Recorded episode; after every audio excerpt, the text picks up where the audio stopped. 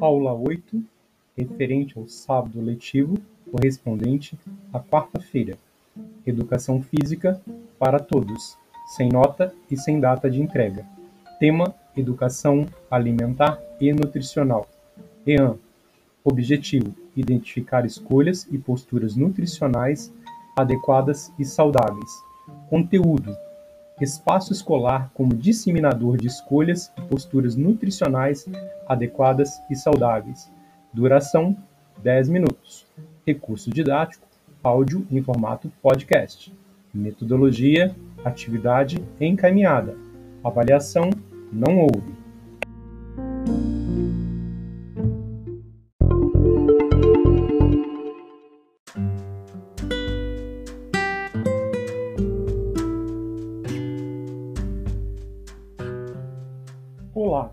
Espero que se encontre bem. Você está no Educação Física em Áudio, do Instituto Benjamin Constant, sob a autoria do professor pós-doutor Hessel Marani, que traz a apresentação de aulas remotas de Educação Física do Instituto Benjamin Constant durante a situação de emergência de saúde pública decorrente do novo coronavírus Covid-19, no formato de áudio, de autoria do professor pós-doutor Hessel Marani. Eu, hoje, tenho o prazer de compartilhar com vocês a explicação dessa aula. Ouvir o áudio em formato podcast, gravado por minha pessoa, sobre espaço escolar como disseminador de escolhas e posturas nutricionais adequadas e saudáveis o qual, esse, espero de alguma forma contribuir com mudanças positivas para seus hábitos e condutas alimentares, o que pode contribuir de forma irrefutável para sua saúde e seu bem-estar. Aproveite o áudio, fique bem, se cuide!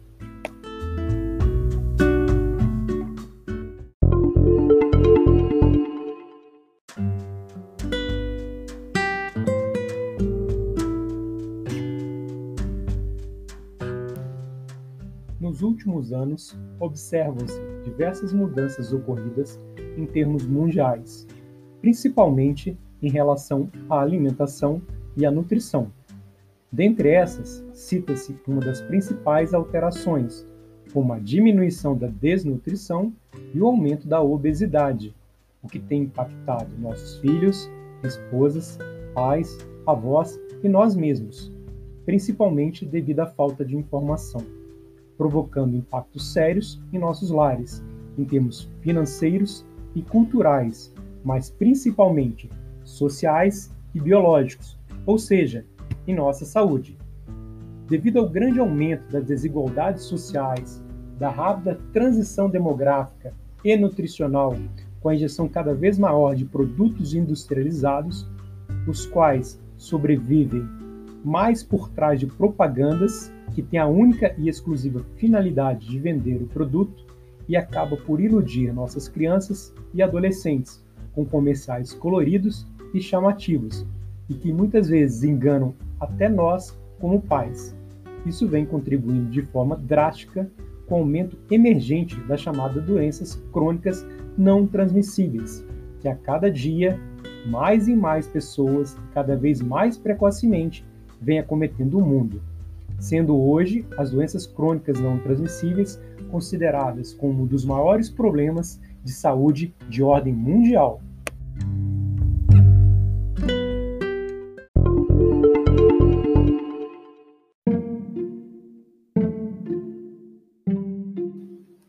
Falamos em doenças crônicas não transmissíveis, DCNTs. Mas o que são doenças crônicas não transmissíveis? são terminologias ou nomes usados para definir um grupo de doenças ou patologias que se caracterizam pela ausência de microrganismos, ou seja, é uma doença não infecciosa, sendo essas desenvolvidas em sua maioria ao longo da vida decorrente de hábitos e condutas familiares e pessoais, muitas dessas ligadas a uma má alimentação ou uma alimentação inadequada. A exemplo de doenças crônicas não transmissíveis, citamos algumas, dentre essas, a desnutrição, a deslipidemias, conhecida popularmente como doença das gorduras, onde envolve as frações como o LDL, o HDL, o VLDL, o colesterol total.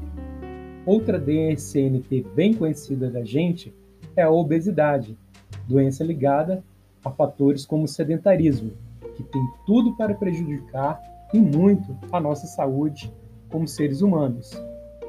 Outra DCNT é a RAS, conhecida como popularmente hipertensão, o aumento da pressão sanguínea nas artérias.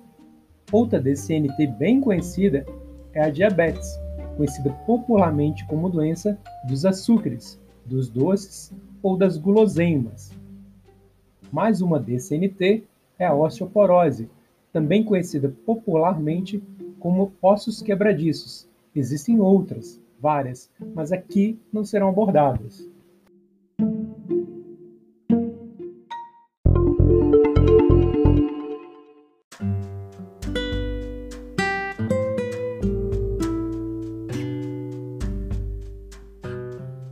Bem, querido pai, aluno ou responsável.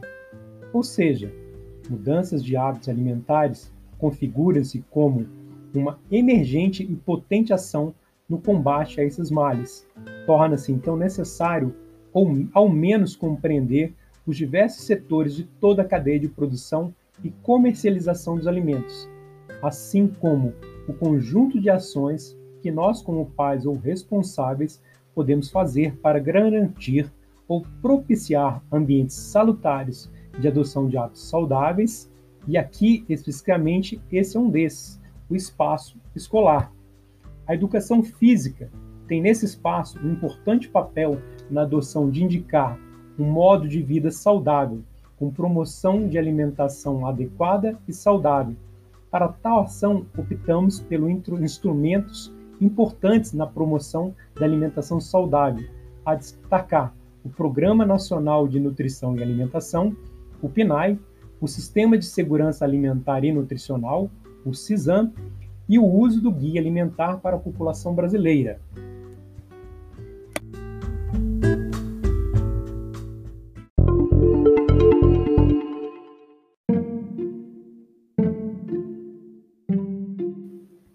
Mas para que serve e qual o objetivo do referendado Guia Alimentar para a população brasileira?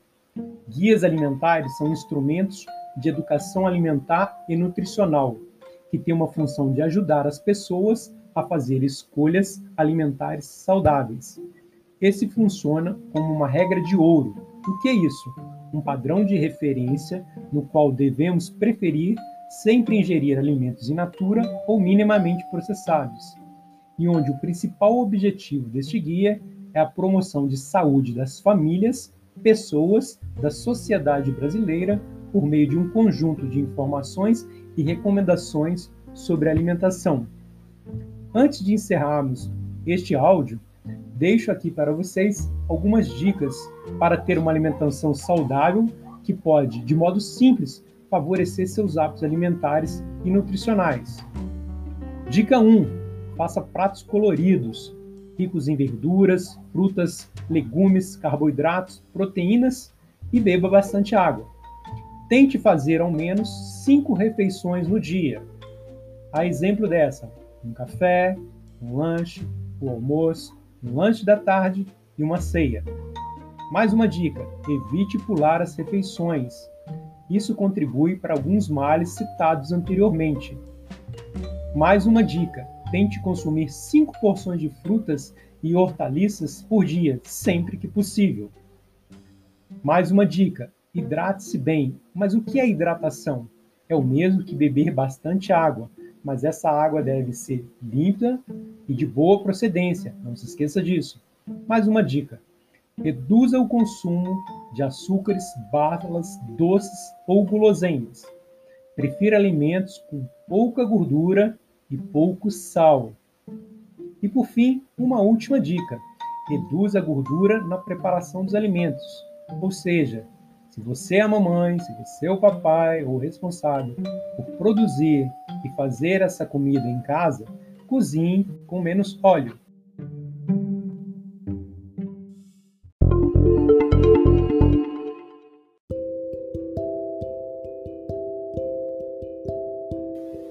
Esteja à vontade para entrar em contato comigo, a exemplo, por e-mail. O meu é hessllima.ibc.gov.br ou pelo Google Sala de Aula, na aba Comentários da Turma ou pelo mural, sempre que você desejar ou necessitar. Mantenha anotado os dias e horários de nossas aulas. Forte abraço, fique bem, se cuide!